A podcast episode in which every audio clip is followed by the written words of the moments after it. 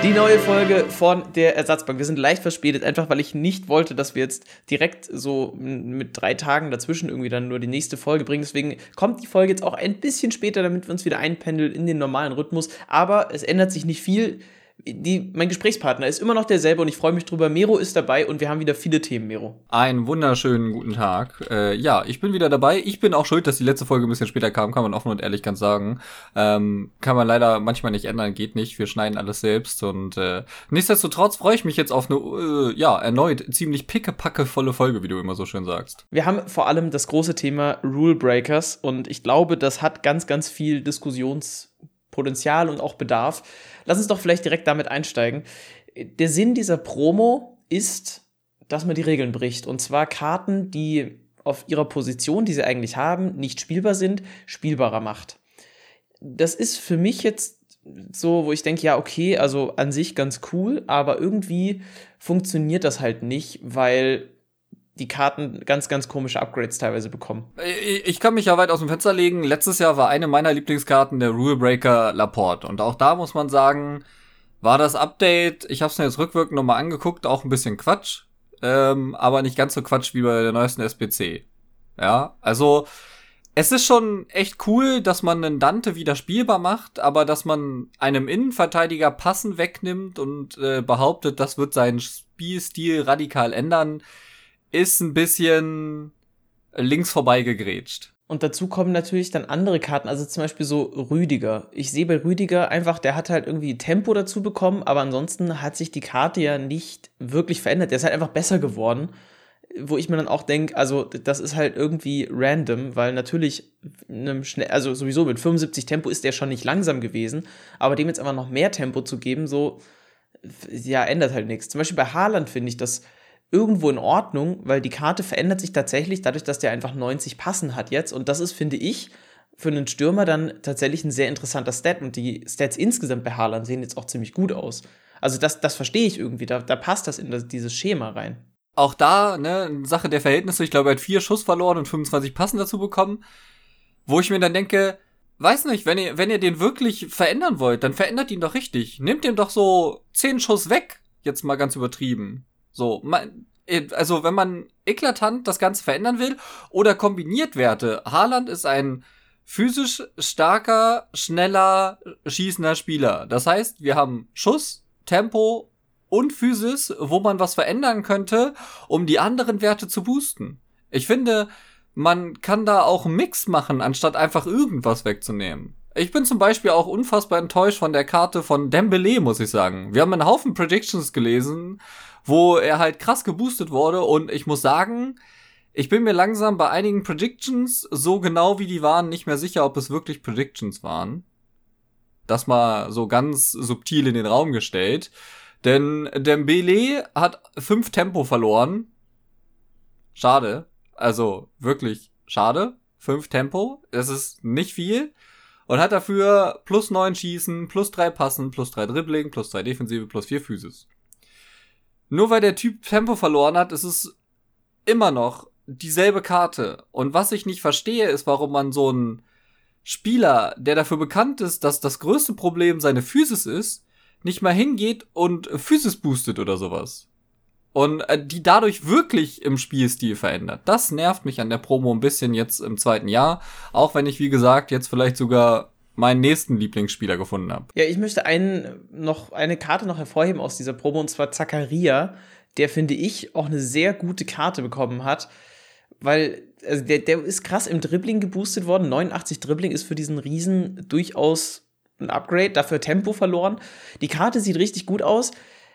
Aber so, also das ist für mich so mein, mein, mein Call irgendwie. Den kann man sich sicherlich mal anschauen. Der hat sehr interessante Werte. Ich verstehe zum Beispiel bei Diaby nicht, warum also ja, der ist jetzt auch nicht krass anders. Der hat ja mehr Schießen, aber zum Beispiel wäre da auch interessant gewesen, dem vier oder fünf Sterne schwacher Fuß zu geben, weil das ist für mich die Schwachstelle bei dieser Karte. Ich verstehe auch nicht, warum die Karte extinkt ist, weil so krass ist sie dann am Ende auch nicht, meiner Meinung nach. Das ist ein guter Punkt mit den äh, Weakfoot-Sachen. Das ist halt am Ende wieder so eine Sache, wahrscheinlich für eine andere Promo. Ja, aber das wäre halt auch zum Beispiel bei Haaland wäre das ein Ding gewesen, ne? Weil auch der hat drei Sterne schwerer Fuß. Das ist halt auch eine Sache, die den schlecht macht. Also genau, schlecht. ja, genau. Das, darauf wollte ich ja drauf hinaus. Also, der Spielstil mit den Karten wird sich wenig ändern, außer dass die halt an anderen Positionen bessere Werte haben.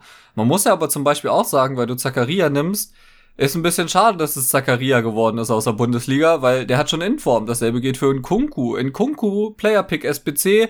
Geil, endlich eine Player Pick SBC. Auch wirklich gute Auswahl, muss man sagen. Aber schade, dass er Nkunku ist vielleicht. Ja, weil äh, wir kommen wieder an den Punkt, wo wir einfach nur recycelte Karten bekommen. Also natürlich, das ist jetzt ein bisschen schwierig, weil Team of the Week ist halt Ne, wenn der halt richtig gut spielt, dann bekommt er Team of the Week. Also, ja, schwierig, aber das ist so dennoch irgendwie zu langweilig. Warum muss man dann genau diese Karten auch noch mal neu bringen? Das ist halt Kreativitätslevel EA Sports. Äh, leider. Also, ja, ich weiß, ich weiß auch nicht, was ich dazu sagen soll. Aber was mir gerade noch auffällt, ich habe nämlich das Team gerade auch noch mal aufgerufen. Also auch bei den Rule Breakern. Es gibt ein paar Karten, jetzt äh, Diaby, der ist extinct. Wir haben Haaland, der knapp 680k wert ist. Dembele 900k. Rüdiger ist ein bisschen was wert. Äh, Trent Alexander Arnold ist ein bisschen was wert, aber so an sich, die Karten sind alle sehr, sehr günstig. Also abgesehen jetzt von diesen Highlight-Spielern, ne? aber ansonsten das ist alles sehr günstig. Wenn du dir jetzt das Team of the Week anschaust, das aktuelle, hast du, glaube ich, drei Spieler, die da was wert sind. Das ist Salah natürlich, war klar, dass der viel wert ist.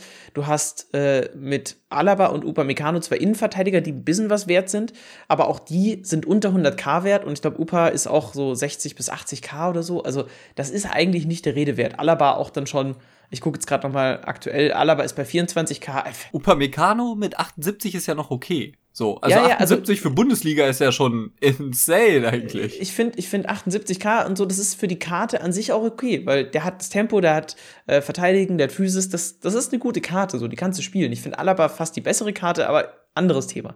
So, da ist nichts was wert. Die ganze Auswechselbank ist Abstoß. Die ganze Bank, also Atal ist 18k, okay, gut, den nimmst du mal raus. Aber ansonsten 1, 2, 3, 4, 5, 6, 7, 8, 9 Spieler einfach schon mal die Abstoß sind. Dazu kommt Günther, der Abstoßpreis ist. Der Smith Rowe ist quasi Abstoßpreis. Rice ist Abstoßpreis. Äh, Taremi ist Abstoßpreis. Mount ist Abstoßpreis. Also alles ist einfach so, das kannst du wegwerfen. Tadic und Gulaschi sind auch zwei typische Informs, die in SBCs verbaut werden weil mit 86er Rating in Form für 15k kannst du halt auch nichts falsch machen, ne? Wir sind an einem Punkt angekommen, wo das Team of the Week wirklich so wenig Relevanz hat. Und das hat man gestern auch, ich habe ja Weekend League wieder gespielt, wieder an den Picks gesehen. Also meine Picks waren einfach im Prinzip zwei Abstoßinforms, nämlich ich glaube Rice und noch irgendeiner. So kannst du vergessen. Und ja, wirklich, danach alles andere auch, was ich gezogen habe, ist, es ist nichts wert. Du, es lohnt sich halt einfach gar nicht mal mehr. Weil die geringe Chance, einen Salat zu ziehen, dafür lohnt sich der Aufwand eigentlich schon nicht. Also das Team of the Week ist leider dead. Also äh, so ein Mount äh, eignet sich super zum Traden, kann ich nur sagen. Ähm, ich glaube, den habe ich diese Woche bestimmt schon siebenmal mit fast 8000k Gewinn verkauft. Ansonsten ist das Team of the Week leider ein bisschen äh, madig. Und ähm, um dann ein Thema von letzter Woche nochmal aufzugreifen, Featured Team of the Week. Der Simeone hat absolut verdient für, glaube ich, vier Tore gegen Lazio Rom, wenn ich mich jetzt nicht irre, ein Feature Team of the Week bekommen. Das ist eine unfassbar gut aussehende Karte, die mit einem Hunter wahrscheinlich die beste Stürmerkarte der Serie A hätte sein können, wenn sie nicht drei Sterne Weakfoot und drei Sterne Skills hätte. Jetzt muss man mal sagen, hätten so Feature Team of the Week, wenn sie mit links, rechts, Kopf die Tore machen, vielleicht nicht auch einfach einen Weakfoot Upgrade vielleicht verdient? So, dass, dass die irgendwie, also, wir sind immer noch dabei herauszufinden, so, was, was können diese Feature Team of the Week? Sie kriegen nur ein Doppel-Upgrade leider. An der Stelle hätte ich mir ein Doppel-Upgrade mit Weakfoot-Upgrade vielleicht gewünscht. Da sind wir wieder bei diesem Thema mit den, mit diesen Special-Informs, die vergangene Saison angekündigt wurden, ne? Ja, genau, ja. Es ist äh, schade ich habe mir die Karte angeguckt. Ich habe sie dann auch einfach nicht gekauft, weil ja die Rulebreaker Promo angekündigt wurde und da war der Österreicher drauf zu sehen und ich dachte, jawohl, Arnautovic kommt. Meine Hoffnung auf einen guten Serie A Stürmer. Habe ich indirekt schon gewusst, deswegen habe ich die Karte nicht gekauft, aber Simeone ich, äh, ich sag's wie es ist. Ich glaube, der hätte ein ultra geiler Stürmer in der Serie A werden können, wenn der einen Weakfoot mehr bekommen hätte. Weil mit Hunter kommt der Mensch auf 95 Tempo und 90 Schuss mit 94 Abschluss. Dazu 97 Jumping.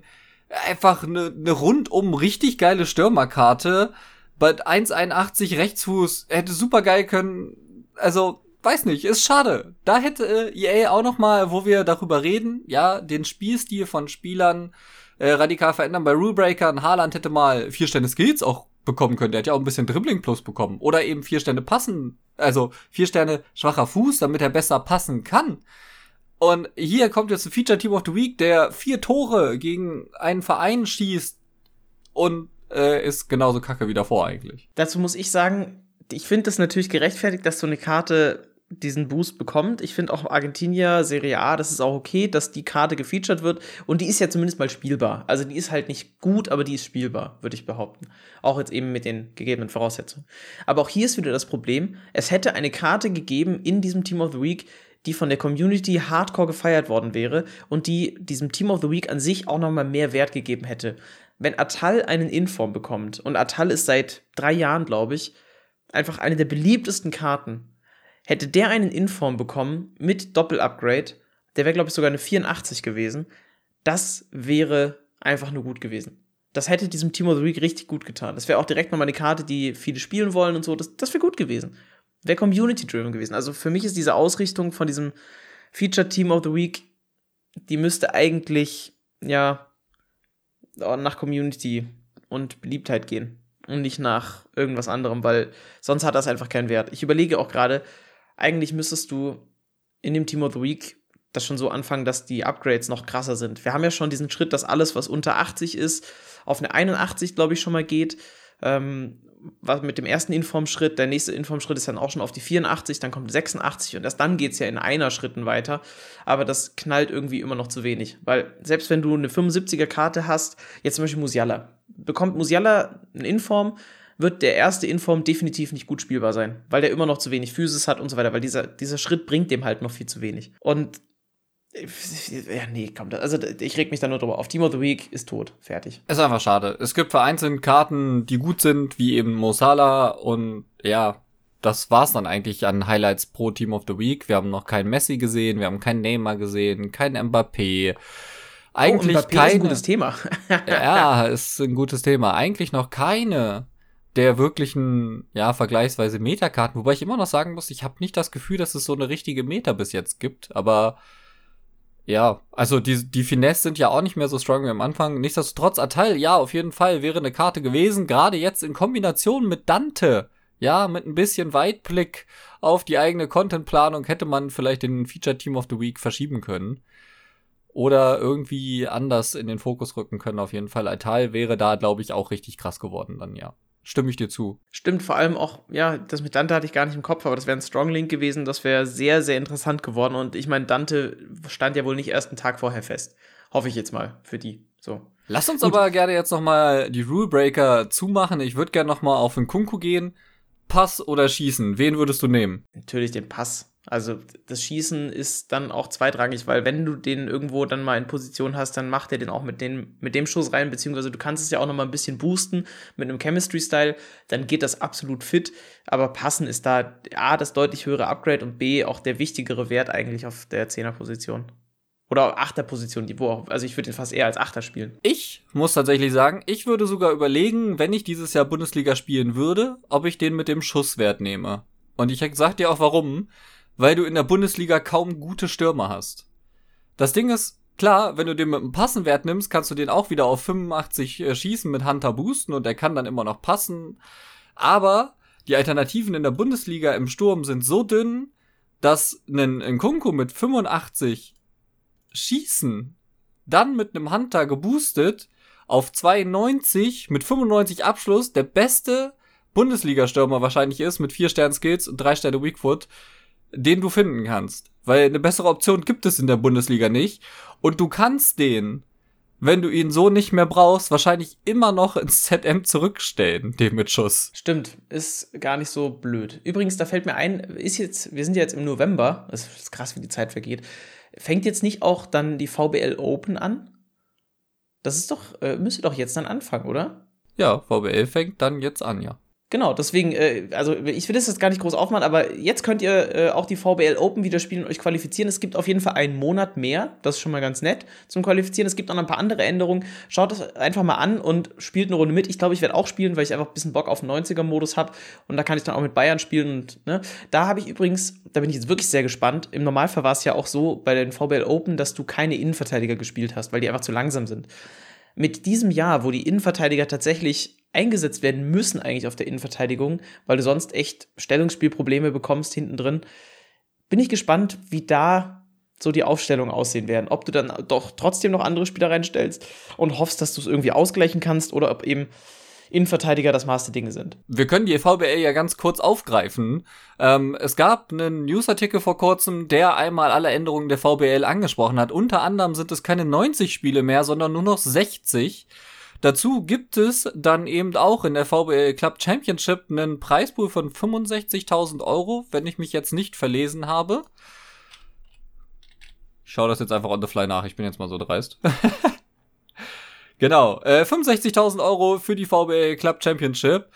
Und dazu wird es bei den VBL Open auch kleine Turniere geben und nicht nur den 90er-Modus, den man spielen kann. Und das sind sehr positive Änderungen an den VBL Playoffs, wie ich finde. Oder an den Open. Ja, vor allem, dass du nicht mehr 90 Spiele machen musst. Der Trend geht ja hin zu weniger Spielen, siehe auch Weekend League oder so. Oder gar kein Spielen. Oder gar kein Spielen, ja weil es einfach zu viel ist insgesamt. Aber ich werde auf jeden Fall da mal reinstarten, weil ich Bock drauf habe und einfach ein bisschen mit Bayern zocken will. Dieser ausgeglichene Modus, den finde ich auch gut ich bin ja generell eh Fan von 90er-Modus. Von dem her habe ich Bock drauf. Das geht jetzt wieder los. Äh, informiert euch gerne mal, checkt auch mal die Socials ab der VBL und äh, dann können wir dieses Thema abhaken. Jetzt will ich aber nochmal zurückgehen auf den Namen Mbappé. Also das Erste, was ich dazu sagen muss, wir, wir haben jetzt wieder diese Flashback-SBCs. Die gab es vergangenes Jahr unter anderem auch mit Cristiano Ronaldo, der eine viel diskutierte Karte bekommen hat, möchte ich mal sagen. Mit, äh, ja, zwar Tempo, aber halt keinem Abschluss und so. Für seine Zeit bei Manchester United. Jetzt gab es eine Kanté-SBC. Zu seiner Zeit bei Leicester City, die ein Pace-Upgrade bekommen hat. Ansonsten halt die Def- und Physis-Werte und so ein bisschen runter. Ich habe die mir gemacht, weil ich irgendwie Bock drauf hatte. Ich finde die Karte auch richtig gut, macht Spaß. Ich frage mich aber A, weil ich schon, bevor die Karte released war, gesehen habe, dass Leute das gepostet haben, dass diese Karte kommt und für mich war das so, hä? Woher wissen die das? Also, weil wirklich, das ist so, das ist ja random. Das ist ja nicht so, okay, ich weiß, die Rule Breakers kommen und ich weiß so ungefähr, was da kommen könnte, was da interessant wäre. Deswegen habe ich irgendeine Prediction, eh heikles Thema. Sondern einfach so, so eine SPC, woher, woher wissen die Leute tatsächlich das? Also es muss ja dann wieder komplett geleakt worden sein, oder? Also das ging ja schon mit Kanté los eigentlich auch, ne? Also Kanté ja, also ich war hab's ja mal nur schon von Kanté erstmal, genau. Ja, genau. Also der ist wohl im Code aufgetaucht. Okay, äh, das ist dann meistens recht eindeutig und im selben Atemzug irgendwie soll wohl da Mbappé aufgetaucht sein. Also würde es mich ehrlich gesagt nicht wundern, wenn wir ihn über kurz oder lang sehen. Wir dürfen ja jetzt auch nicht vergessen, ähm, jetzt ist Rule Breaker. Jetzt kommt ja noch das zweite Team, glaube ich. Ne? Wir haben ja Team 1. Oder gibt es ein zweites Team? Ich habe es jetzt gar nicht auf dem Schirm. Doch. Ich glaube ja, aber es macht die Promo nicht besser. Okay, es wird wahrscheinlich ein zweites Team geben und äh, dann kommen wir schon langsam in die Black Friday-Thematik. Ja, ähm, da hatten wir letztes Jahr auch eine Flashback-Karte. Ich weiß gerade nicht welche, aber auch da hatten wir eine. Äh, wir hatten das Best of Team of the Week. Wir hatten diese Record Breaker-Promo, die glaube ich, mitunter zu den unnützesten Promos seit November gehörte. Das ist ja alles das, was jetzt kommt im November. Und ähm, da einen Flashback Mbappé, okay, mal gucken. Es sagen jetzt schon einige wieder oder schreien von den Dächern, der ist doch unnötig, den macht doch keiner. Ja, äh, es haben viele über CR7 letztes Jahr auch gesagt, den Flashback. Und äh, trotzdem ist er mir gefühlt in jedem zweiten Team vors Gesicht gelaufen. Ja, tatsächlich. Übrigens, äh, ich gucke gerade auf unser Bingo und wir haben in dieser Promo tatsächlich auch keinen Torwart mit drin. Äh, es ist sehr schade, aber ähm, es bleibt dabei. Auch das wäre natürlich interessant gewesen, da irgendwie einen Torwart mit extrem viel Tempo zu machen oder sowas zum Beispiel. Was weiß ich. Oder dem äh, übelste Reflexe zu geben und dafür das Stellungsspiel nicht mehr so gut oder so. Ja, ich oder einen Torhüter, der, der einen krassen Abschlag hat, der jetzt in FIFA, sagen wir mal, nur bedingt wichtig ist. Ich meine, schon gut, wenn der den Ball weit nach vorne schlagen kann. Ja, das hilft manchmal aber das vielleicht zu minimieren und dafür kriegt er bessere Reflexe, besseres Positionsspiel oder besseres Hechten oder sowas.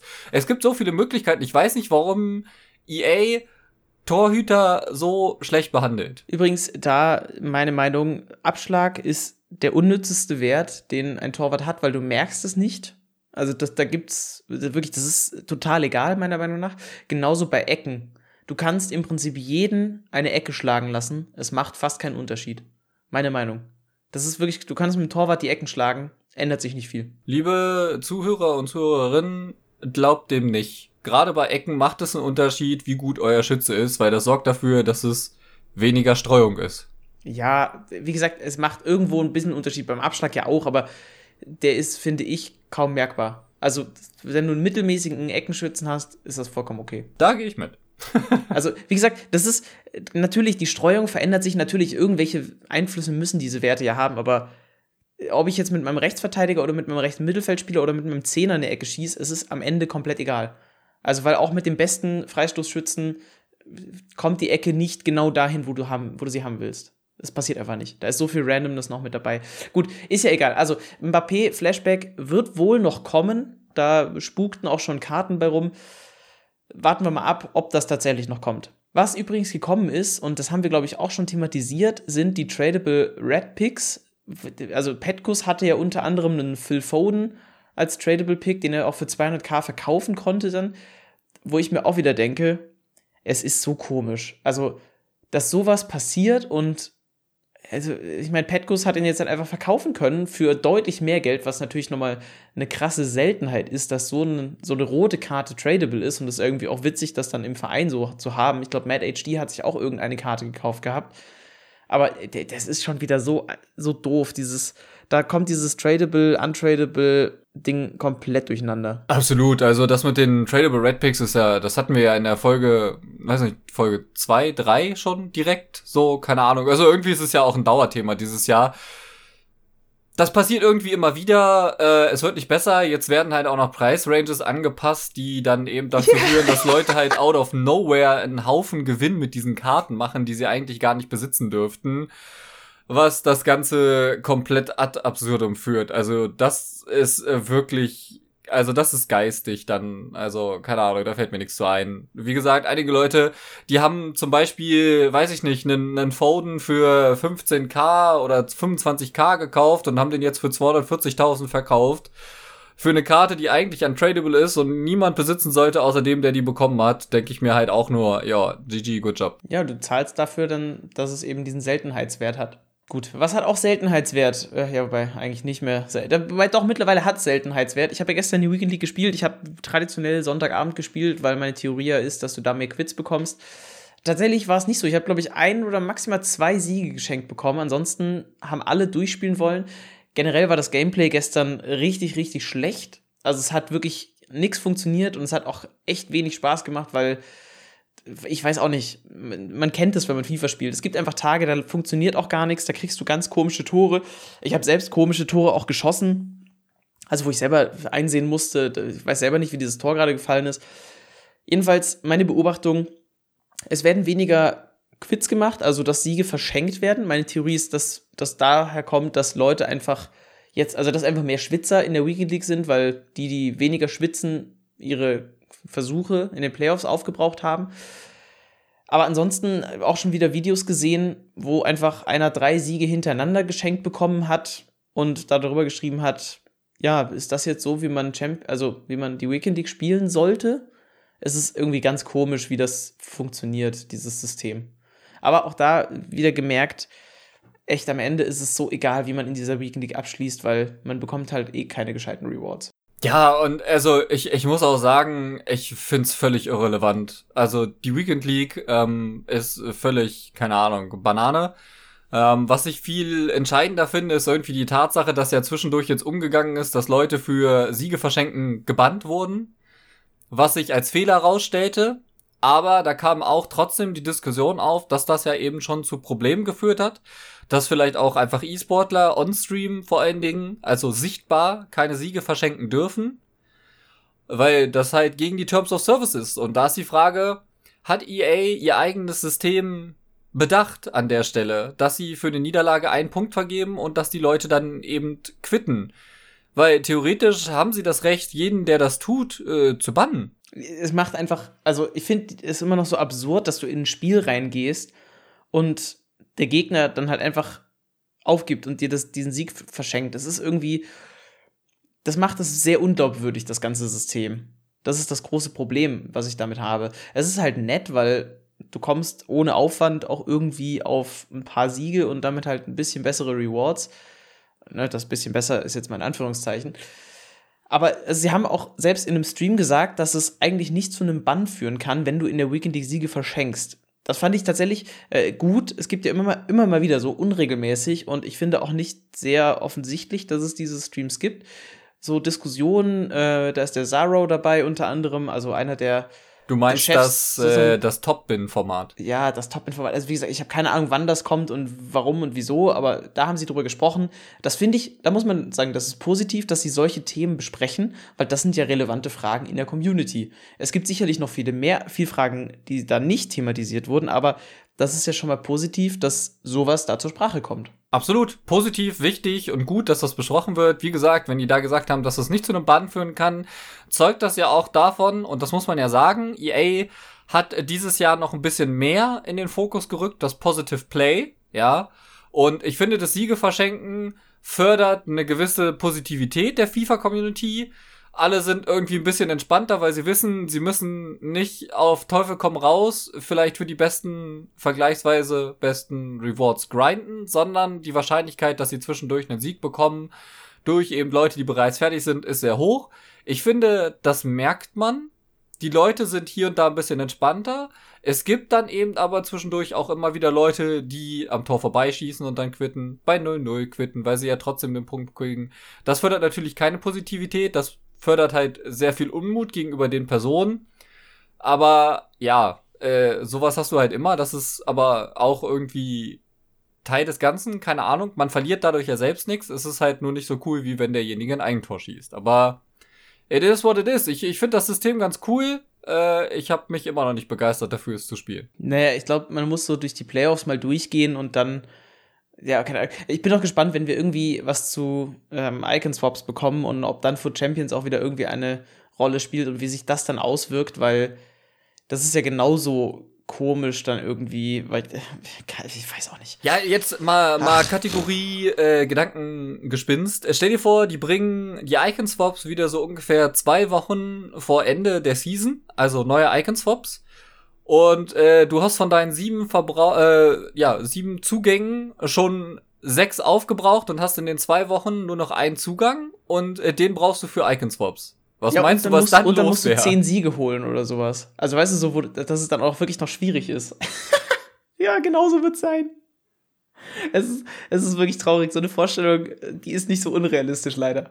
Aber also, um das Thema, ach, ja. Ach. Also, äh, ich, ich finde es auch nicht unrealistisch, bereitet mir auch schon ein bisschen Kopfschmerzen, die ganze Thematik. Aber ja, lass uns das zumachen. Kopfschmerzen bereitet hat das Gameplay am Ende, da waren wir jetzt ja quasi gerade. Und dieses Wochenende hat sich FIFA Testix Benny, viele kennen ihn noch, mit den Koreanern in der Weekend League geschmissen. Es war nicht so erfolgreich, glaube ich, wie er sich das erhofft hat. Es ist ein 10-10 geworden am Ende, aber er hat am Samstag zum Beispiel gespielt und ähm, man hat es einfach gesehen.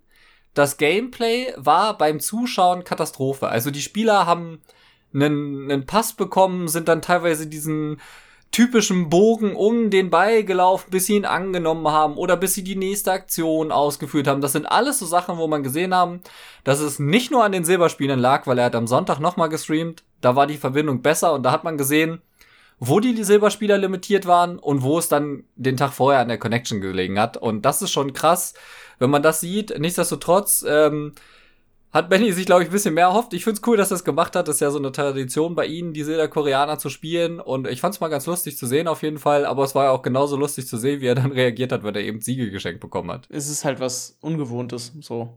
Aber das bestätigt auch wieder mein Gefühl von gestern. Also ich habe wirklich mit dem Team und den Taktiken und so weiter in Rivals Division 2 richtig rasiert für einige Spiele.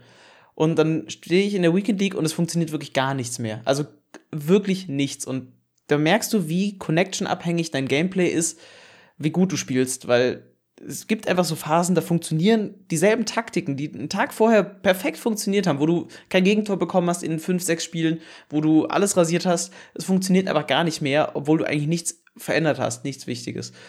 Es ist ganz, ganz komisch und das ist wieder dieses Serverproblem. Also, es ist wirklich dieses Serverproblem. Ja, da bin ich, bin ich absolut bei dir. Ich hatte die Tage eine 10er Siegesserie Rivals und dann habe ich eben gestern Nachmittag, Sonntagnachmittag gespielt und äh, habe zwei von drei Spielen verloren und nichts, aber auch wirklich gar nichts hat so geklappt wie in den zehn Spielen davor. Ich meine, so eine 10er Siegesserie kommt ja nicht von ungefähr, aber ich habe auch einfach Szenen, wo ich mit meinem Politano über einen Flügel laufe und ich gebe einen Dreieckspass in die Mitte ein und ich sehe auf meinem Controller auf der Anzeige, dass ich einen Dreieckspass eingebe und auf dem online widerspiegelnden Controller, dass nichts passiert.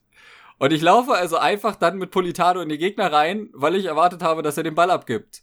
Ne? Thema Verbindung. Verbindung ist auch ganz wichtig. Es gab wieder ganz viele Tweets zum Thema Rivals und Skillpunkte und das Skill-Ranking. Das Problem war ja in der Weekend League, als das noch der Maßstab für die Turniere war, also dass man sich darüber qualifizieren konnte, beziehungsweise verifizieren konnte, da gab es auch schon das Problem mit Disconnects und so weiter und dann habe ich es hier nicht geschafft und da und dies und bla bla bla.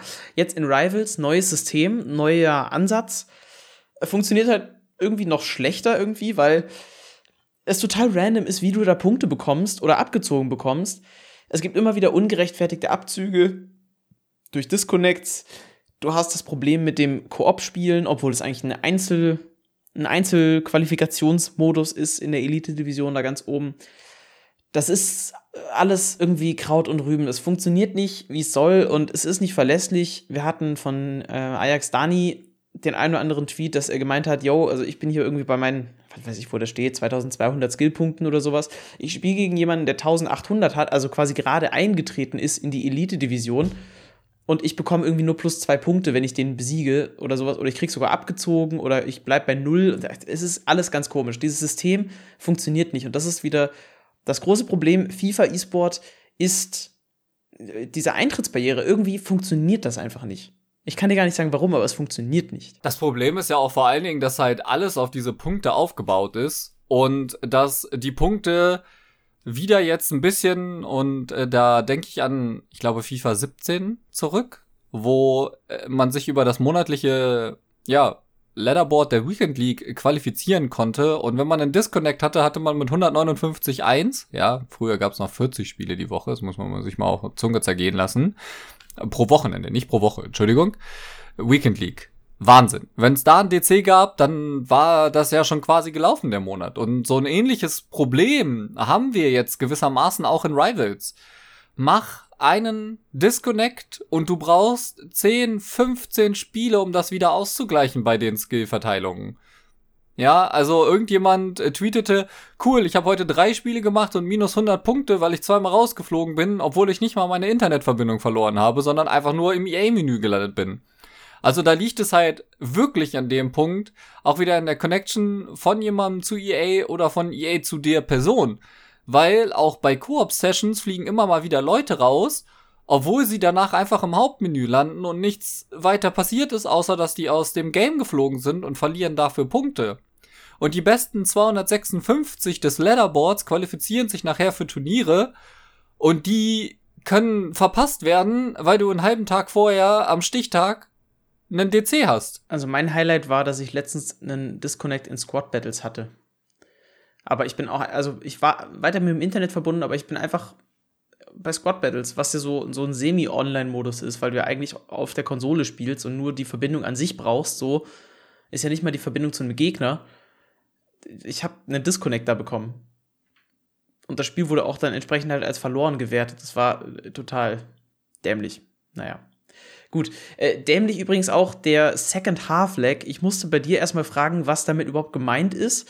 Also, weil es gab auf Twitter immer wieder die Diskussion, so, oh ja, das muss unbedingt gefixt werden. Ja, Miro, erklär es vielleicht nochmal für alle, die es noch nicht gehört haben oder nicht wissen, was es ist. Es ist irgendwo wieder ein Phänomen, das so typisch ist für EA beziehungsweise für die für FIFA als Spiel, ja, ich fall da vom Glauben ab eigentlich. Ja, sobald die zweite Halbzeit beginnt, nimmt das Gameplay rapide ab teilweise. Also auch mit extremen Lags, die nichts mit Verbindung oder vielleicht doch, man weiß es nicht. Aber es, es fühlt sich einfach an, als wäre der Speicher des Spiels in der zweiten Halbzeit schon zu voll, als dass es noch flüssig laufen könnte. Und das Gameplay wird immer schlechter, es laggt zwischendurch. Es gibt auch richtig manchmal Standbilder. Ich habe es jetzt auch mehrfach gehabt, auch in Rivals, auch in der 10er Siegesserie. Da war ich ganz froh, dass ich zu dem Zeitpunkt 5 zu 2 geführt habe. Ähm, da habe ich halt wirklich einen Zweikampf geführt, der in, in Zeitlupe lief. Und das taucht immer häufiger und immer wieder auf und das ist ein ganz, ganz arges Problem, was ich da auf uns zukommen sehe. Und ich kann mir vorstellen, dass das nicht besser wird, wenn man jetzt zum Beispiel im Competitive-Modus Richtung Verlängerung spielt. Das ist dann eh nochmal ein ganz anderes Thema. Da haben wir nämlich auch schon gesehen, dass ein Elfmeterschießen, also nach 120 Minuten unentschieden, dass das nicht funktioniert. Also das ist auch schon wieder so ein Bug, der da wirklich, was wir an Bugs gesehen haben, dieses FIFA, es ist so verrückt. Standardsituation. Wir haben so viele Freistöße einen Meter vor der Torlinie schon gesehen. Quasi aufs leere Tor dann auch. Was dieses FIFA passiert, ich glaube, man muss es ein bisschen in Relation setzen, beziehungsweise ein bisschen abschwächen, weil natürlich immer mehr Leute das auch capturen und teilen. Das steigt natürlich immer an. Das heißt, man sieht tatsächlich einfach auch insgesamt mehr. Deswegen muss man es vielleicht ein bisschen runter reduzieren, aber dennoch, wie viele dumme Fehler in diesem Spiel sind und darüber ja auch kompetitiv was entschieden werden kann. Ich wirklich, ich warte darauf, dass sowas bei einem Turnier passiert. Dass so ein Freistoß ein Spiel entscheidet. Was passiert dann? Das willst du dir gar nicht vorstellen. Stell dir wirklich vor, die stehen da bei irgendeinem Online-Turnier oder äh, Offline-Turnier von mir aus auch und genau so eine Situation passiert. Du kriegst bei einem 1 zu 1, 85. Minute, kriegt äh, der eine Spieler einen Freistoß aufs leere Tor was passiert dann? Weil, also aus Fairnessgründen müsstest du als der eine Spieler dann das Tor machen und ein Eigentor machen, um einfach zu sagen, nee, sorry, aber so will ich nicht gewinnen. Ich hoffe, dass sowas die Reaktion wäre, aber ansonsten ist das halt äh, absolut beeinflusstes Spiel. Ich, ich, ich möchte da nicht äh, drüber nachdenken, was da passieren würde. Als Turnier-Admin kommt mir schon genug Schwachsinn äh, manchmal zugetragen wo ich dann auch nicht so genau weiß, was ich da sagen soll, außer ja, wir können nichts für das Spiel oder wir können nichts für die Verbindung. Das sind so meine äh, Standardaussagen mittlerweile, weil anders kann man es leider nicht sagen. Ähm, es liegt ganz oft, also es wird auch ganz oft irgendwie Leuten vorgeworfen, dass deren Verbindung absolut Katastrophe ist. Wir hatten jetzt einfach den Fall, dass die ein Freundschaftsspiel gespielt haben. Der eine hat Legfry, Legfry, yeah, geil, hat Leg frei einen super Stream abgeliefert, hatte auch nicht einmal dieses Connection-Symbol oben drüber, irgendwas. Der hat, der hat gespielt, als hätte er die, also eine völlig normale Verbindung hat er gespielt. Und auf der Gegenseite habe ich vom Gegner ein Video bekommen, wo wirklich alle zwei Ingame-Minuten oben alles rot, gelb, grün geflackert hat, teilweise sogar äh, nicht, nicht Speedlag, sondern wirklich so Standbilder entstanden sind, wo ich mir denke, what the fuck? Und beide, beide haben eine richtig gute Leitung gehabt. Und da kannst du mir halt sagen, was du willst. Das liegt dann einfach an den Servern. Also an, an dieser Verbindung, worüber das auch wie auch immer geartet dann geroutet und aufgebaut wird. Dass der eine super spielen kann und der andere spielt, als würde er auf Servern von 1992 spielen, kann nicht Normalzustand bleiben. Worüber wir noch reden müssen, und das ist jetzt nicht so Normalzustand, sondern das ist was Neues. Es gibt jetzt irgendwie so eine Art Zuschauermodus. Irgendwie. Also in dieser Competitive Bubble hast du jetzt ja dann auch, glaube ich, freigeschaltet diese Server, die wirklich dafür sind, dort Friendlies zu spielen auf Profi-Level. Dafür kannst du jetzt so zuschauen. Also ich weiß gar nicht, warum ich das machen sollte, weil, also bevor ich das in-game machen würde, würde ich halt einen Stream auf Twitch oder YouTube schauen. Das ist ja auch irgendwie daran vorbeigedacht, wie man sowas benutzt.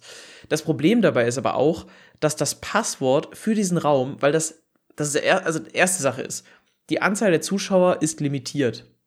Warum? Irgendwie quatschig. Vielleicht wegen Verbindung, aber trotzdem. Warum ist das limitiert? Das Problem ist dann aber auch, dass das Passwort für diesen Raum öffentlich eingeblendet ist. Und natürlich, die meisten Profis streamen ja auch, gerade auch wenn sie dann irgendwie mal trainieren mit anderen Profis oder sowas. Und dann wird deren Gameplay davon beeinflusst, dass alle, alle Leute, die diesen Stream schauen, einfach sich in dieses Spiel einwählen können, vielleicht damit auch wirklich die Verbindung beeinflussen können. Das ist so komisch gelöst und ich, also ich verstehe schon noch nicht, warum es überhaupt diesen Zuschauermodus gibt. Ich habe es jetzt selber noch nicht probiert, ich würde gern vielleicht mal das checken, ob man dann irgendwelche Statistiken einsehen kann oder sowas, was ja als Zuschauer dann cool wäre. Jetzt auch gerade wirklich aus dieser Competitive-Sicht, dass du eigene Kamera wählen kannst, dass du ähm, irgendwelche Informationen über die Passausrichtung bekommst oder sowas. Das hat ja jetzt aus so einem Analysegedanken richtig viel Mehrwert. Wenn du siehst, okay, wie, wie zielt der überhaupt? Wie stark gibt er die Pässe ein? Was drückt er in der Situation? Dass das alles irgendwie visualisiert wird, weil das ist ja da an Daten. Das wäre der Mehrwert für, von diesem Modus, gerade auch für die Turniere dann. Aber ansonsten, ich verstehe diesen Zuschauermodus nicht. Ähm, also ich verstehe jetzt nicht genau, warum du den Zuschauermodus nicht verstehst. Das ist das, was wir uns eigentlich seit Jahren für einen geilen Broadcast eigentlich auch wünschen, damit wir das Ganze vielleicht auch individuell einstellen können, wie wir Dinge Wie gesagt, sehen. Das, das habe ich ja Und gesagt. standardisiert? Also, das Ja. verstehe ich ja, das finde ich gut. Ja, du hast aber, gesagt, ich verstehe es aus Analysesicht. Für mich ist das so ein Broadcasting. Zuschauermodus ist das, was im E-Sports notwendig ist, einfach, um das Ganze gut darstellen zu können. Und natürlich werden da Optionen geil. Prinzipiell ist aber das Problem, und das hat Petko schön auf den Punkt gebracht, wie komme ich da überhaupt rein? Bis jetzt ist es irgendwie wohl nur so, dass du als Competitive-Spieler dem Competitive-Spieler mit dem Code joinen kannst, aber kein Mensch weiß, wie dieser Zuschauer-Slot gefüllt werden kann. So. Ist cool, dass es einen gibt, aber es gibt halt wieder mal gar keine News dazu und dass dieser Competitive Code, sei es nun auch für Turniere wie Ellie Geller Cup, NGU Cup, Blackie Cup, whatever. Es gibt so viele Cups mittlerweile, was unfassbar cool ist in der deutschen FIFA-Szene auch einfach. Und auch in der internationalen kommen ja immer mehr dazu. Aber dass dieser Code mitten im Bild klebt, ist das Dümmste, was man hätte tun können. Weil einfach jeder Depp, der diesen Modus hat, da reinjoinen kann und diese Turniere unnötig lange verzögern kann, wenn er Bock drauf hat. Das ist einfach so schlecht gelöst. Und jetzt stell dir mal vor, offizieller EA Broadcast, die wechseln zu früh die Szene. 20.000 Leute gucken dazu. Okay, ist vielleicht schon ein bisschen überambitioniert. schon- das kommt, schon- kommt, kommt auf die Drops an. Ja, ähm, äh, schauen dazu und einer von denen findet es lustig, da reinzutreuen. Und dann werden diese 5 Minuten Pausen, die sowieso schon ständig dazwischen sind, ohne Sinn, über die wir uns aufregen, zu nochmal 5 Minuten Pausen, weil der Typ dann rausgehen muss, muss eine neue Lobby machen, muss dann wieder dem anderen den Code geben, ohne dass irgendjemand den Code sieht. Er muss ja irgendwo streamen, dann hat der Stream das vielleicht auch entdeckt, wenn er nicht irgendwie an den Server streamt, you know? Also alles nicht so klug gelöst mit dem Code. Übrigens, Code, um da jetzt eine Brücke zu schlagen, ist auch nochmal so ein Ding. Wir haben uns ja vergangene Folge darüber ausgelassen, dass contentmäßig quasi nichts da ist. Jetzt sind in ominösen Code, ich verstehe immer nicht, wie die Leute da rankommen, aber sei es drum, in diesem Code sind jetzt einige extrem spannende Packs aufgetaucht. Da war irgendwas mit 82 plus, da war irgendwie so Hero Upgrade und so weiter. Sehr spannend. Mal gucken, was da kommt. Es war auch schon so die Vermutung, ah, vielleicht hat das irgendwas mit Icon Swaps zu tun, weil das ja schon im Vergleich zu dem, was wir bislang an Content hatten, extrem krasse Packs sind. Allein 82 plus Upgrade ist ja zu dem, was wir bislang hatten, was so Player Pick von 75 plus nur war, ein Riesensprung. Es könnte die erste große Content-Welle kommen. Okay. Also, ja, keine Ahnung, müssen wir abwarten. Äh, weiß ich nicht. Äh, also, ja, Content kommt ja sowieso die ganze Zeit. Ich habe gesagt, was uns erwarten wird. Es kommt ja der äh, Black Friday quasi auf uns zu. Es gab schon das erste Ah, Market Crash. Ist, ist, ja, ist dieser Black Friday dann da, wo der Markt zusammenbricht, oder? ja, das ist, das ist also, dann der Zeitpunkt. Also, das ist dann da, wo Matt HD Gamer dieses Jahr ein zweites Market Crash Video schon rausbringen kann vor Januar, so Also, nach dem äh, Motto. noch, noch eine Frage, ist das, dann, ist das dann da, wo das Best of Team of the Week dann kommt? Also, wo dann die ganzen äh, Informs nochmal zum Abstoßen ziehbar sind? Kannst du hier so einen Auflegen-Sound reinschneiden? Also, frag für einen Freund gerade. ja, das ist doch so. Black Friday war sonst immer eigentlich so ein Best of Team of the Week, oder? Ja, habe ich doch vorhin erklärt. Best of Team of the Week, Record Breaker Promo letztes Jahr, erste Flashback-Karten. Das alles hatten wir letztes Jahr rund um den äh, Black Friday. Und ja, das äh, wird jetzt alles kommen. Dementsprechend ist die Content-Welle auch wenig verwunderlich. Äh, die Saison endet auch, also die FIFA Ultimate Team Saison mit dem aktuellen Battle Pass, der langweilig äh, wie noch nie war, endet am 10.11. Und am 11.11., hello, an der Stelle, müsste dann die neue Saison beginnen, dem Donnerstag nach den Rivals Rewards quasi. Wenn ich das nicht falsch im Kopf habe gerade. Da beginnt dann die zweite Competitive Season in Häkchen quasi in der Elite Division. Und da wird man jetzt auch mal schauen müssen, Es hieß ja, man wird ein bisschen zurückgesetzt. Äh, für uns alle in unteren Ligen, sofern ihr noch da seid. Ich habe mich nicht wirklich hochgespielt. Ich bin in Division 4, glaube ich, gerade. Werdet ihr dann eine zurückgesetzt? Und die Frage ist, was passiert in der Elite Division? Werden alle auf 1800 Punkte zurückgesetzt? Verlieren sie 300 Punkte? Verlieren sie 100 Punkte? Fliegen alle aus der Elite Division raus in die erste Division? Da steht zum Beispiel nirgendwo. Und das passiert in 10 Tagen und keiner weiß, was passiert. Das ist auch eigentlich interessant, weil so diese Top 256 ist doch, glaube ich, relevant für die Turniere dann, ne? Das ist richtig. Die werden da an dem Tag quasi wahrscheinlich eingefroren und notiert und sind der erste Anhaltspunkt. Ja, wahrscheinlich. Aber das ist ja auch nicht kommuniziert, ne? Weil jetzt zum Beispiel hast du dann vielleicht, also Umut war ja eine Zeit lang die Top 1. Der hat jetzt vielleicht hart reingegrindet und der hat halt nichts davon, weil er sich diesen Monat auch nicht qualifizieren konnte.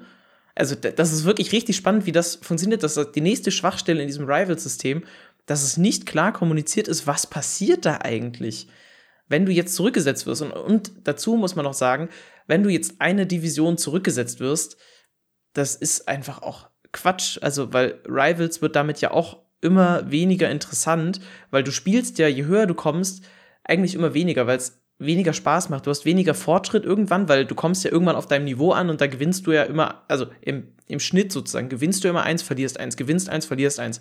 Das ist so, das wäre ja, dann bist du auf deinem Leistungslevel angekommen, ne? Aber das ist so, also ich weiß nicht, Rivals wird dadurch echt immer uninteressanter eigentlich. Weil auch die Elite-Division, ich hatte irgendwas gesehen, dass, glaube ich, schon über 100.000 Spieler jetzt in der Elite-Division auch sind das ist halt dann, ab da wird es dann halt, wie es die Jahre davor war irgendwie. Da hast du dann irgendwie so ein Skill-Rating und ja, keine Ahnung, du dümpelst da halt irgendwie vor dich hin. Aber dieses Zurücksetzen, es ist nicht gescheit erklärt, was da wie passiert und es ist irgendwie auch nicht durchdacht. Also ich weiß aus der Pre-FIFA-Season, ähm, also Release-Season, weil ich ja das Spiel schon hatte, dass ich von Division 9 in 10 zurückgesetzt wurde, weil ich ja ein bisschen gegrindet hatte oder was, 7 in 8, 8 in 9, ich weiß es nicht mehr. Auf jeden Fall bin ich eine Division zurückgesetzt worden. That's the whole point of the story. Ähm, das war aber in den unteren Ligen. Ich habe keine Ahnung eben, wie es in der Elite-Division aussehen wird und die Punkte sind ja eben entscheidend, weil das Leaderboard entscheidend ist ich denke, es wird schon irgendwie einen sinnvollen, gleichmäßigen Rückschritt in der Elite-Division geben. Ist nur die Frage eben, wie das aussieht, weil es es nicht kommuniziert. Apropos FIFA Global Series. Ähm, Aber eine, eine, eine Sache will ich noch sagen ich meine, was bringt es denn dann, wenn jetzt alle in der Elite-Division, sagen wir mal einfach mal, der, der erste hat 2200 Punkte, einfach nur als Beispiel. Wenn du jetzt sagst, du ziehst einfach da Punkte ab, ne, irgendwie gleichmäßig, weil du kannst ja nicht sagen, der erste kriegt irgendwie 150 Punkte abgezogen äh, und irgendwie der 500. nur 100 oder sowas, um den Abstand zu verringern oder sowas.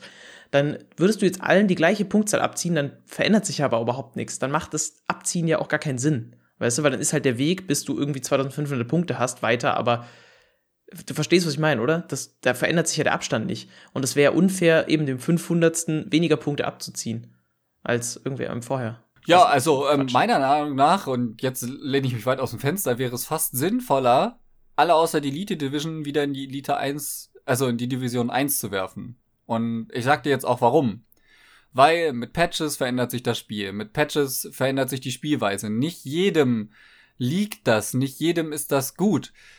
Jeder wird von den Semi-Profis und Profis den Weg aus Division 1 wieder in die Elite Division schaffen. Jeder wird es schaffen, über kurz oder lang in der Elite Division zu landen. Ganz anderes Thema. Aber nicht jeder wird es schaffen, danach wieder einen derartigen Punktestand zu erreichen, wie er ihn vielleicht zu dem Zeitpunkt hatte. Und er wird sich in diesem Ranking nicht halten. Die Wahrscheinlichkeit, sich auf den Punkten zu halten, wenn du schon diese Punkte hast und in dem Ranking bist und gleichmäßig mit allen anderen zurückgesetzt wirst, ist sehr hoch, dass jemand einfach dort drin bleibt, der vielleicht in dem, ja, der zu dem Zeitpunkt dieses Spiels gar nicht mehr so gut gerade ist. Es klingt sehr absurd, alle aus der Elite Division zu schmeißen, aber ich glaube, dass das da irgendwie tatsächlich sogar helfen könnte. Warten wir es ab, was passiert in ja, zehn Tagen. wird, wird sehr spannend. Ihr werdet das natürlich dann erfahren in der nächsten Folge. Auf jeden Fall. Und wenn ihr auch sonst nichts verpassen wollt, dann solltet ihr jetzt den FIFA E-World Cup Channel einschalten. Gerade live, während wir die Aufnahme machen. Nee, Spaß beiseite. Äh, wir haben uns schon mal drüber lustig gemacht und äh, es tut mir auch leid, ich kann da nicht ernst bleiben. Gerade spielt auf dem FIFA E World Cup Channel der FIFA E Continental Cup 2000 21 in FIFA Online 4. Ach so, äh, da muss ich ja gleich mal alles über den Haufen Es gibt werfen, keine um Drops, entspann dich. Ach ja. Es sind 110 Zuschauer. Ich habe mich nämlich gerade gewundert, warum der Kanal live ist und habe eingeschaltet. Das ist der zweite Tag der Gruppenphase. Ich glaube, es gab nicht mal einen Tweet dazu. Vielleicht gab es einen. Ich gucke das jetzt nach, ob es da einen Tweet zu gibt, weil ich finde das gerade so absurd. Da spielen Spieler wie Philipp Kostic und hast du nicht gesehen, neben Hullet. Äh, Stefan Effenberg ist übrigens auch in FIFA Online 4 anscheinend. Und äh, nein, es gab auf FIFA i keinen Tweet dazu, was ich, wo ich mich einfach frage, äh, äh, wa warum wird das gestreamt? Was, was passiert da? Was ist das? Also, keine Ahnung. Das ist vor allen Dingen, glaube ich, primär für den asiatischen Markt irgendwie, aber auch da scheint es ja keine Relevanz zu haben. Es ist wieder eins dieser Events. Ich glaube, mehr muss man dazu nicht sagen. Eins dieser Dinge, die da passieren im FIFA E-Sport. ja, wirklich. Das, das, so ist es halt. Übrigens auch eins der Events ist die E-Bundesliga in Österreich. Die, also ist ein bisschen schwierig. Ich verfolge es nicht so richtig, auch wenn es unser Nachbarland ist, aber irgendwie sind die jetzt schon so, ja, kurz vorm Finale, habe ich das Gefühl. Du hast dich gerade noch mal ein bisschen eingelesen, vielleicht kannst du es mir kurz erklären. Ja, also die sind nicht kurz vorm Finale, da haben jetzt die Qualifier quasi begonnen. Ähm, es gibt im 90er-Modus jetzt die Qualifikation, was auch letztes Jahr, glaube ich, schon zu sehr viel Diskussion geführt hat, dass man im 90er-Modus die Qualifikation spielt und das Finale dann im FIFA Ultimate Team Modus mit dem besten Team aus der österreichischen Bundesliga, was wir erfahrungsgemäß wissen, nicht so stark aussieht. Ja, ähm, und letztes Jahr durfte man nicht mal Informs oder sowas benutzen. Da gab es auch sehr viele Fragezeichen. Ähm, dementsprechend ja. Ähm, es beginnt jetzt tatsächlich die ganze Qualifikation am 30.10., am 31.10. haben jetzt die ersten sechs Clubs ihre Qualifikation gemacht. Nächstes Wochenende am 7. und 8. glaube ich, müsste das dann sein. Nee, bin ich jetzt falsch? Ja, am 6. und 7. Äh, ist die nächste Qualifikation für die nächsten Clubs, die mitmachen. Äh, dann gehen wir weiter in die Teamwettbewerbsqualifikation, glaube ich, etc. pp. Also das ist schon komplett durchgetaktet, ein ganz klarer Plan, der davor liegt und im März ist dann das Finale. Äh, der Wettbewerb, der Gewinner des Einzelwettbewerbs kriegt auch einen Platz in den FIFA Global Series Playoffs. Das wusste ich zum Beispiel für die E-Bundesliga an der Stelle tatsächlich auch nicht. Das sind die Informationen, die ihr dafür braucht, um zu wissen, was da zumindest gerade passiert. Äh, wir können noch über weitere Turniere sprechen, die jetzt anlaufen. Und zwar zum einen United. Das geht jetzt demnächst dann irgendwann los. Mal gucken, was da kommt und wie das kommt. Es gab einen Trailer, der ganz nett war. Ich fand ihn jetzt nicht so krass.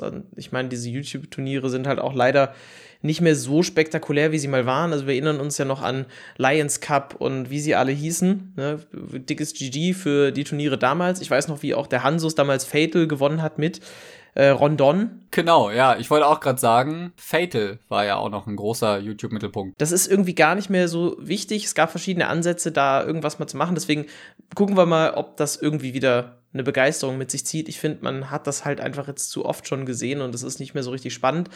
Und Eli, also Elias Nährlich, hat auch angekündigt, mittlerweile ist der Tweet offline, deswegen keine Ahnung, was da der Stand ist, aber er hat angekündigt, dass er auch ein FIFA-Turnier offiziell lizenziert machen darf. Bedeutet, mehr Preisgeld als 2000, was es ja sonst immer für den Geller Cup gibt und natürlich einfach nochmal ein dickes, fettes Event so drumherum.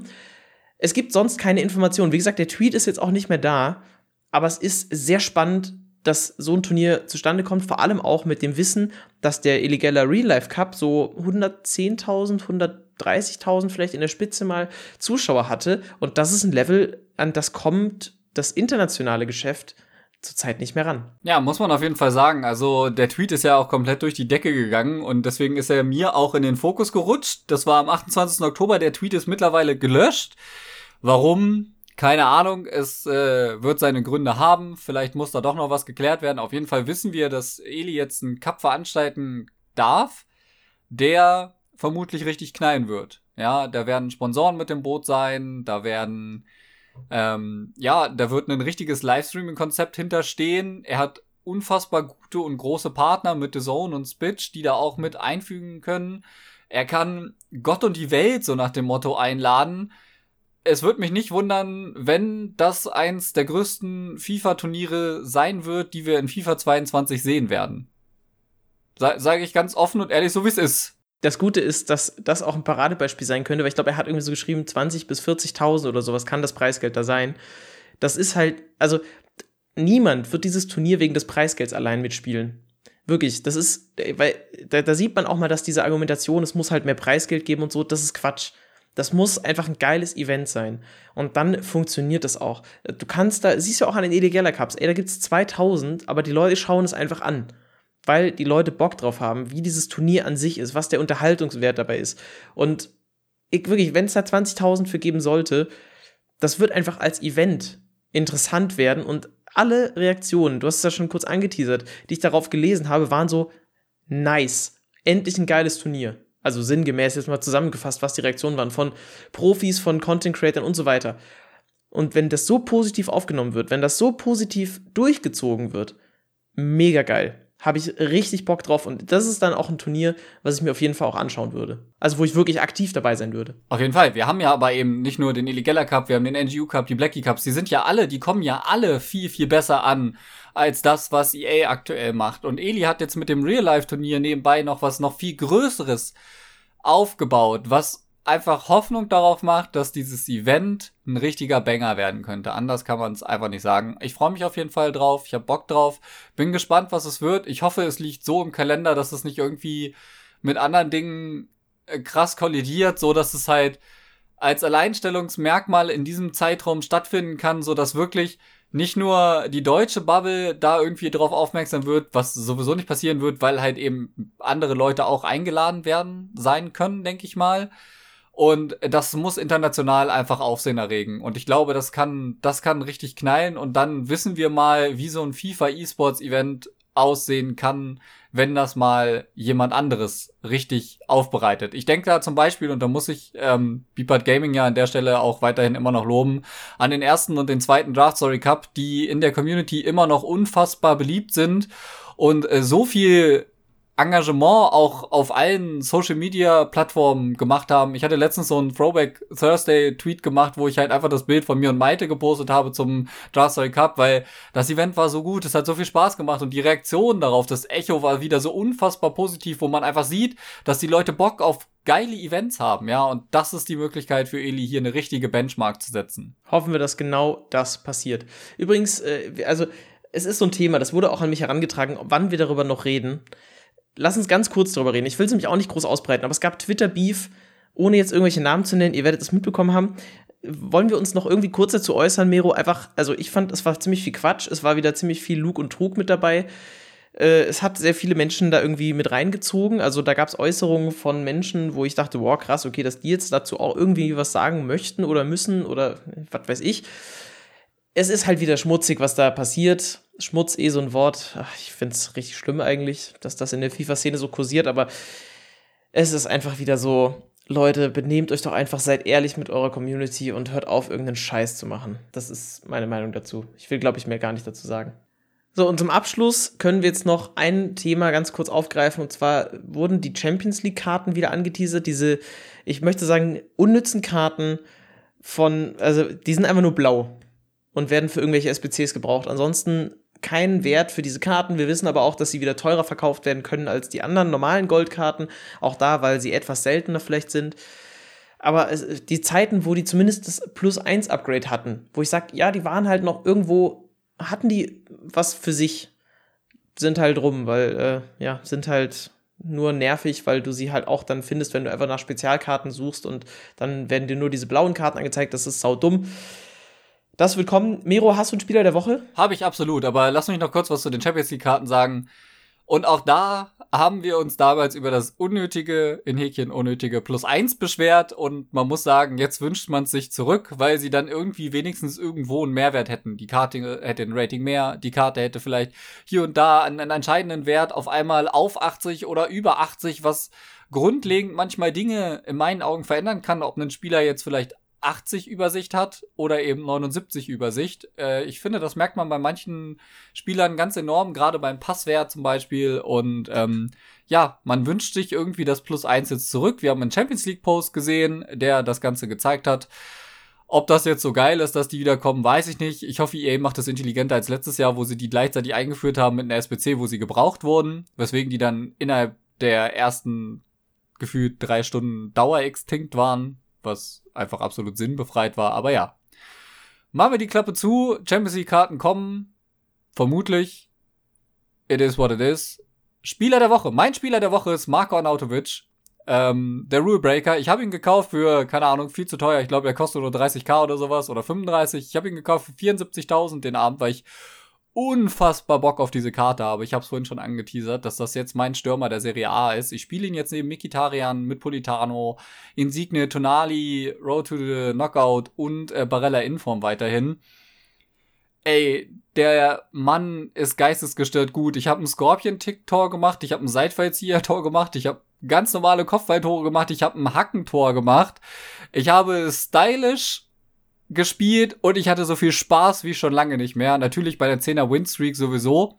Aber auch gestern bei der schlechten Con hat der gute Mann, wo ich 4 zu 3 verloren habe, einen Hattrick geschnürt, der seinesgleichen suchte. Es ist äh, mit Abstand mein Spieler der Woche. Der ist unfassbar gut. Wie sieht's bei dir aus? Boah, ich habe nicht so richtig einen Spieler der Woche. Also vielleicht Alaba irgendwie, der jetzt mit geupgradeten Werten noch mal besser aussieht. Du hast ja auch schon gesagt, dass man den ganz gut als Sechser spielen kann. Kann ich mir gut vorstellen. Problem ist da halt etwas die Ausdauer. Aber das ist wahrscheinlich die Karte, die ich da irgendwie hervorheben kann oder möchte. Ansonsten Kanté, aber pff, also ich hatte jetzt keinen Spieler, der so richtig rausgestochen ist. So. Das als Schlusswort für diese Woche. Es ist wieder eine etwas längere Folge geworden. Hoffentlich habt ihr Spaß gehabt. Folgt uns gerne, wenn ihr das noch nicht tut, egal auf welcher Podcast-Plattform. Es hilft uns und wir freuen uns drüber. Teilt den auch gerne den Podcast, damit uns noch mehr Menschen erreichen. Auf Instagram könnt ihr auch schauen. Da wird jetzt auch mit Hinblick auf die VBL und generell die Competitive Season, die so langsam anrollt, auch denke ich mal mehr kommen. Vor allem auch, weil ich dann wieder mehr Zeit haben werde.